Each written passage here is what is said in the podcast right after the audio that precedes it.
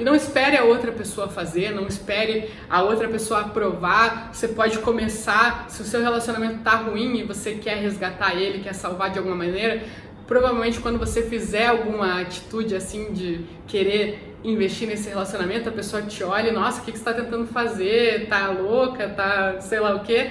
Mas não tem, deixa esse julgamento de lado. O seu foco é ser hortelã, é fazer crescer, é fazer expandir é fazer o seu relacionamento ser maravilhoso. Então faça, deixa o julgamento de lado. Se a pessoa não tá na mesma vibe, faz do mesmo jeito. Se a pessoa não aprova, faz do mesmo jeito.